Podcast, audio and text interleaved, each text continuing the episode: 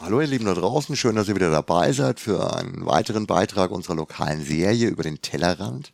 Der heutige Beitrag ist auf Empfehlung einer netten Kundin entstanden und echt, mir war das schon beim ersten Kennenlernen und Reinschnuppern in den Laden klar, das passt wirklich.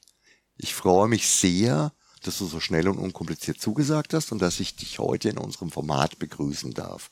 Hallo Melanie. Hallo und danke, dass ich dabei sein darf. Freut mich sehr. Ja, freut mich wie gesagt auch. Ich gestehe, meine Berührungspunkte mit Handarbeit sind eher gering oder indirekt, was nicht bedeutet, dass ich den Reiz nicht verstehen kann und vor allem die Ergebnisse der Arbeit nicht zu schätzen wüsste. Bei einem Ladengeschäft ist mir immer eine gewisse Authentizität wichtig und das spürt man hier sofort. Obwohl alles recht clean und modern wirkt, strahlt der Laden sofort etwas Heimeliges und ein bisschen Verzaubertes aus. Du verkörperst das auch selbst wunderbar trefflich und sympathisch der allererste Eindruck für mich war, dass du da viel von dir selbst zum Beruf gemacht hast. Hören wir übrigens auch immer. Magst du ein bisschen erzählen, wie das bei dir so war und ist? Angefangen hat es halt einfach wirklich mit, ich häkel und stricke gerne. War halt ein gutes Hobby, sage ich mal, eine ähm, Leidenschaft.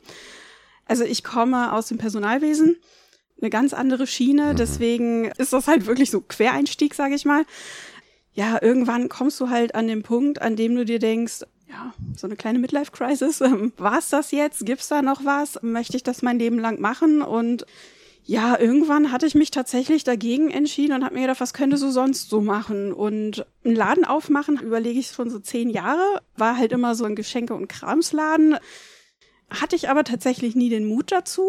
Und ja, irgendwann hat mich dann der Ehrgeiz gepackt, sage ich mal. Das war aber auch schon Ende 2019, muss man sagen. Also vor dem ganzen Corona-Spaß. Ja, das kam dann leider erschwerend dazwischen. Aber Ende 2019 habe ich es halt wirklich mal angepackt. In Mitte 2020 habe ich dann halt auch mal mit der Bank gesprochen und geguckt, wie macht man es am besten und ja, wie viel Geld brauche ich, wie viel Quadratmeter brauche ich. Das sind ja alles Sachen, mit denen du dich dann halt beschäftigen musst. Und ja, Ende 2020 kam dann alles nochmal so ein bisschen anders als gedacht. Und ja, ich hatte dann einen Laden gefunden. Ja, dann kam der nächste Lockdown, mit dem ich halt überhaupt nicht gerechnet habe. Ja, und dann musste man halt das Beste draus machen irgendwie. Ja, ich habe schon mal ein bisschen geguckt. Also ich habe auch gesehen, du hast auf jeden Fall einen Webshop. Du nutzt die Social Medias ziemlich intensiv, mhm. ziemlich deutlich. Gerade im Moment hast du auf Facebook eine Serie, die deine Ladeneröffnung vor einem Jahr genau. widerspiegelt. Ja. Puh, das ist jetzt echt nichts für schwache Nerven, direkt im Corona-Chaos zu eröffnen. Wie war das denn für dich und wie ist die Location angenommen worden? Wie gesagt, ich wollte eigentlich früher aufmachen, was dann halt nicht ging. Also es hat sich ja dann bis zum 8.3. hingezogen, dass ich eröffnen konnte. In der Zeit, wie man ja dann auch auf Instagram sieht, habe ich dann halt alleine, weil das waren ja Kontaktbeschränkungen, Regale aufgebaut und Zeug gemacht. Also dieser ganze Corona-Kram kam erschwerend dazu, weil es gab keine Regale. Lösung A, die ich haben wollte, gab es halt nicht. Lösung B war auch nicht so wirklich möglich. Also das, was jetzt steht, ist Lösung C. Das kam dazu. Also ich saß ja dann immer in meinem Laden, habe entweder was aufgebaut oder habe halt irgendwie so ein bisschen was im Schaufenster dekoriert, weil irgendwann hatte ich halt auch genug Ware, dass ich Click und Collect machen konnte. Da war dann halt auch schon so ein bisschen mehr Sichtbarkeit irgendwo da bei Leuten, die dann halt auch vorbeigegangen sind und es waren halt wirklich, ich habe mich super gefreut. Es waren halt Leute, die haben an die Scheibe geklopft und mir dann Daumen gezeigt und gejubelt, ja, ein Wollgeschäft und das war schon ganz schön. Ich sag mal so, was dann jetzt im Februar mit Click und Collect gelaufen ist, Emotional war das super, super schön, aber ähm, ja, gut, bei rumgekommen ist nicht wirklich was, aber naja, es zählt ja auch das Gefühl. Zumindest am Anfang war es okay. Ja, ich stelle mir das echt wahnsinnig schwer vor, weil du hast ja überhaupt noch kein Stammpublikum. Mhm. Und ja, klar, du bist schon noch in der Lauflage, direkt am Theater, mhm. was jetzt ja schon fast noch Fußgängerzonen, Einzugsbereich ist, wo echt viele Leute vorbeilaufen. Aber in den Lockdown-Phasen war, glaube ich, schon für viele die Rettung die Stammkunden. Ja, das stimmt. Und das hast du halt überhaupt ja, nicht gehabt. Nee, also es war ja dann wirklich so, als ich dann aufgemacht habe, war ja dann so Tag eins, da ist dann halt auch irgendwie gar nichts passiert. Und da habe ich mir gedacht so, oh mein Gott, ähm, Drama. Aber es lief dann eigentlich ganz gut. Also so Click und Collect ist für Wolle halt auch schwierig, weil Wolle lebt vom Anfassen. Du musst dir das halt einfach mal richtig angucken, du musst es halt auch anfassen. Das war halt alles nicht dann in der Zeit von März bis April, bis zum zweiten Lockdown, war es dann wirklich so, da wurde es eigentlich ziemlich gut angenommen. Das hat mich auch sehr gefreut, weil es kamen auch wirklich viele, die gesagt haben, oh, wie schön und ähm, Wollgeschäft und ähm, viele, die halt auch mal dran vorbeigegangen sind, die haben es ja auch so ein bisschen miterlebt, was da jetzt passiert und wann es denn losgehen kann. Und ja, gut, dann kam der zweite Lockdown und dann war ja das gleiche in Grün irgendwie wieder. Hm. Ja, und der war auch bitter, ne? Ja, das war tatsächlich bitter. Also ich sag mal so, ähm, im Februar, den ersten Lockdown, der war für mich ja noch nicht so finanziell greifbar irgendwie, weil ich war ja auch mit anderen Dingen beschäftigt, ob es jetzt einrichten war, Ware bestellen. Es kamen ja auch ein paar Vertreter immer mal wieder vorbei und das war nicht ganz so schlimm wie dann der zweite, weil beim zweiten warst du dann startklar und wolltest und konntest aber nicht. Ja, das war schon bitter egal wie, ich find's toll, wenn in Würzburg kleine individuelle Geschäfte entstehen oder erhalten bleiben. Mir ist ein inhabergeführtes Geschäft immer viel, viel lieber als ein Kaufhaus. Ich bin kein Kettenfan. Ich gehe immer lieber dahin, wo jemand mit Herzblut was aufmacht. Deswegen ist das natürlich für mich ganz, ganz eindeutige Sache, obwohl ich nicht viel damit zu tun habe. Ich würde tausendmal eher in das Wollgeschäft einkaufen gehen, als jetzt, was weiß ich, meine Wolle entweder im Netz zu bestellen oder wer hat denn Wolle? Kaufhof mit Sicherheit oder sonst, mm, also die Größe, Kaufhof, die Größe, klar, die Größe. Müller hat alles, also der hat ja, auch Spiele. Das stimmt. Da leide ich auch immer ja. drunter. Du kriegst zum Beispiel, also Sockenwolle ist immer noch mal so ein Thema für sich, sage ich mal. Das kriegst du auch beim Edeka. Also mhm. vor allem das Schlimme war ja halt, das waren ja Geschäfte, die auf hatten. Ja, genau. Und da ja. konnten die Leute dann halt ihre Wolle kaufen und ja, war halt auch nicht so prickelnd. Also es gab ja in Würzburg mal noch ein Wollgeschäft. Gibt es eigentlich noch? In der Kaiserstraße? Nee. Äh, Beim Brandstätter? Ja. Ja, nein. Das gibt's nämlich mm -mm, nimmer, ne? Nee. Genau, da habe ich nämlich früher ab und zu ausgeholt. Okay, du hattest wenigstens ein bisschen eine Lücke. Ja. Ein bisschen, ja, ein bisschen. Ja, ein bisschen, wenn man von Edeka Sockenwolle absieht. Ich versuche jetzt nochmal so einen Bogen zu schlagen zu einem Problem, das wir oft haben. Und zwar ist es bei uns heute ganz, ganz oft so, dass die Leute mit einer vorgefassten Meinung kommen.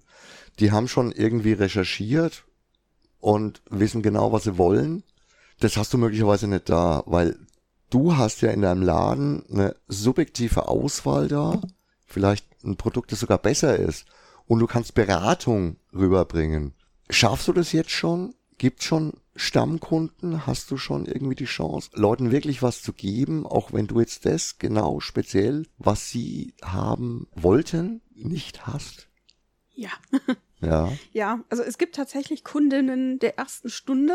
Ähm, das ist auch wirklich schön. Die kamen dann zum Beispiel im Sommer. Im Sommer ist immer so ein bisschen Strickloch, sage ich mal. Oh, ich habe an sie gedacht, aber ich brauche nichts. Aber ich wollte mal vorbeikommen und gucken, wie geht's ihnen denn? Oh, das also schön. das war halt echt schon schön die sind bis jetzt auch treu geblieben. Es gibt viele, die Wert auf Beratung legen. Mit denen kann man dann auch reden. Diese Wolle habe ich gerade nicht da, aber ich kann Ihnen das und das anbieten. Das ist von der Stärke das gleiche. Die Maschenprobe passt. Das können Sie nehmen. Und dann gibt's halt auch wirklich viele, die einfach darauf beharren, nein, ich will aber jetzt das haben, können Sie das nicht bestellen. Und ich glaube, für Endverbraucher ist es super schwierig, denen zu sagen, nein, das ist nicht mein Händler, das kann ich Ihnen auch nicht bestellen. Mhm. Da fehlt so ein bisschen das Verständnis für, weil ähm, ich glaube, das ist bei dir genauso. Ähm, du hast deine 1, 2, 3, 4, 5 Händler, bei denen bestellst du und wenn die es halt nicht haben, dann wird es halt schwierig, das zu kriegen. Ja, aber viele sind da schon offen und die freuen sich halt auch, ähm, ja, mal was anderes oder eine Empfehlung zu kriegen. Also ich habe ein Garn, das ist Merino-Wolle, zertifizierte Merino-Wolle von Rosie Green.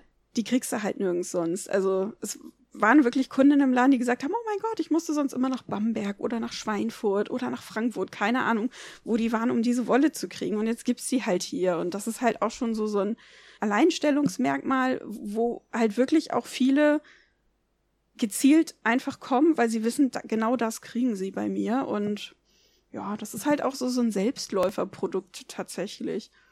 Ja, es ist halt immer so ein schmaler Grad zwischen große Palette da haben. Das kostet natürlich dann auch wieder Geld mhm. auf der einen Seite. Und auf der anderen Seite ist es halt auch schön, wenn du ein Alleinstellungsmerkmal aufbauen kannst und die Leute auch in eine gewisse Richtung ziehen oder erziehen kannst. du kennst dich aus, du wirst schon wissen was. Ja, klar, manche Spiele finde ich auch gut, die ich nicht besorgen kann. Gibt's halt einfach manchmal. Aber oft sage ich auch, ja, ich weiß, dass das Spiel gute Bewertungen gekriegt hat, aber ich find's einfach nicht mhm. gut. Kauf halt lieber was anderes. Klappt selten, aber wenn's klappt, ist es schön. Ja. Also ich habe auch viele, wie gesagt, die wirklich drauf beharren und dann kommen da halt auch teilweise Wollqualitäten, wo Alpaka mit Wolle und mit Baumwolle gemischt wird und ich mir denke, warum? Also dieses Garn macht erstmal von der Masse her irgendwie keinen Sinn. Also man kriegt das halt auch mit weniger Aufwand hin. Ja, es gibt manche Hersteller, die halt wirklich alles wild mischen und, weiß ich nicht, jede Saison irgendwie 20 Qualitäten auf den Markt bringen.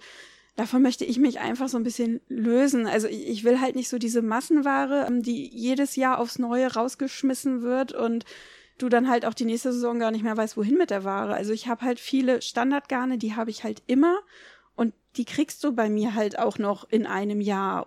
Man braucht da nicht so eine abgefahrenen Mischungen. Mit einem guten Garn kriegst du auch was Anständiges hin und du brauchst da halt nicht irgendwie so ein fancy Krams, wo drei Garne zusammengemischt sind. Also klar, ich habe auch Mischung, ich habe auch Merino und Jack oder Merino und Kaschmir, aber ich habe es versucht so ein bisschen kleiner zu halten, weil Quantität ist halt nicht so meins. Lieber ein gutes Grundsortiment. Mhm. Ja, finde ich eigentlich eine schöne Einstellung. Und man ist ja auch toll, wenn man von was begeistert ist und man kriegt es dann wieder. Na, also ja. das, das finde ich ja auch eine ganz essentielle Sache. So, oh, ich bräuchte da noch einen Knoll. Ja, die gibt's leider nicht mehr. Ja, also es gibt auch ganz viele Kunden, die dann fragen, haben Sie die immer? Gibt's die dann auch, wenn ich noch mal eins brauche? Ich so, ja, solange wie die bestellbar ist, wird's die hier halt auch geben. Manche Hersteller sagen ja dann auch, ja, komm, das ist jetzt so eine Saisonware. Ob es die dann nächstes Jahr noch gibt, weiß ich nicht, aber dann kannst du mit den Kunden ja auch drüber reden. Ich möchte halt wirklich schon das Ganze halt auch nachhaltig irgendwie so ein bisschen halten und nicht nur, ja, jedes Jahr da 20 Garne rausklatschen und ja, dann nach mir die Sintflut, ne? Also es ist halt nicht so meins. Du hattest mir da noch eine lustige Geschichte erzählt, wie ich im Laden unten war, mit dem 2 Kilo Pullover, mhm. den irgendjemand stricken wollte und dann gemeint hast, nein, das, das geht damit nicht. Ja, wenn du Instagram aufmachst. Instagram tut mit seinem Algorithmus ja das, was es soll. Du kriegst dann super schöne Pullover, die sind halt richtig mit chunky Yarn, also richtig dick gestrickt, sieht halt total toll aus und die Mädels sehen da drin halt auch echt schick aus, kannst du aber halt nicht in die Praxis umsetzen. Das geht halt nicht, weil du dann halt wirklich irgendwie, je nach Größe, hast du da anderthalb bis zwei Kilo, die du dann an Wolle mit dir rumträgst, wenn du halt wirklich Naturfaser haben willst. Klar gibt's ja halt auch Garn aus Polyacryl, also aus Plastik, dann wird's natürlich leichter, aber dann hast du halt auch nichts Schönes. Also es ist halt, ja, so ein zweischneidiges Schwert, da dann wirklich beratend tätig zu werden. Also klar, ich, ich kann den alles verkaufen, aber es ist halt auch nicht Sinn der Sache. Die gehen nach Hause mit zwei Kilo Wolle, trinken sich ihr Teil und finden es kacke. Und dann kommen sie nicht wieder. Also.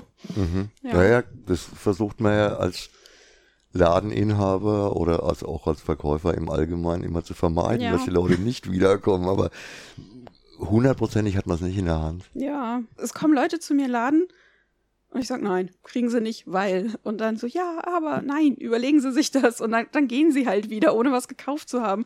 Und ich denke mir jedes Mal so, ja, ähm, okay, hättest du jetzt was verkaufen können. Aber ja, andererseits, die werden ja auch nicht glücklich damit, ne? Und das macht mich ja dann auch nicht glücklich. Also ich habe da schon zwei Seiten an mir, muss ich ehrlich sagen. Wenn jemand extrem zielgerichtet auf irgendwas zurennt und einfach sagt, das will ich und Punkt, dann sage ich vielleicht noch, mir hat's nicht gefallen, aber. Es ist genauso wie bei mir. Also es gibt so beratungsresistente Kunden, die halt reinkommen und sagen, das will ich. Ja, dann sagt man vielleicht noch einmal ja, aber und nein und ähm, ich will das und ich mache das so und dann ja gut, okay. Also solche Kundinnen habe ich ja auch. Es gibt ja auch viele, die dann sagen, stimmt, so habe ich es halt noch nie gesehen, dass das Ding dann vielleicht zwei Kilo wiegt und dann nicht das ist, was ich haben möchte. Oder es kommen halt auch ganz viele, die Alpaka-Sachen haben wollen, weil das ist super flauschig und echt schön. Und dann denke ich mir, hm, ja, gut, du kannst dich jetzt in Alpaka hüllen, ähm, das kannst du aber drin nicht anziehen. Also du schwitzt dich tot. Klar, die kalte Höhenluft der Anden ist nicht unbedingt hier in den Zimmern vorhanden. Ja, also es ist wirklich, ich, ich habe das im Laden an, ich muss ja relativ viel lüften aufgrund der Situation, die gerade herrscht. Ich kann mir Alpaka anziehen, aber ähm, wenn ich drei Regale eingeräumt habe, dann habe ich es halt auch nicht mehr an, weil es geht halt nicht. Eine Sache hätte ich noch. Du sprichst jetzt immer von Kundinnen und ich gehe davon aus, dass es nicht Political Correctness ist. Gibt es viele Männer, die stricken und häkeln? Jein. Wenn es irgendeine Geschichte zu erzählen gibt, ist es tatsächlich eine Kundinnengeschichte. Okay.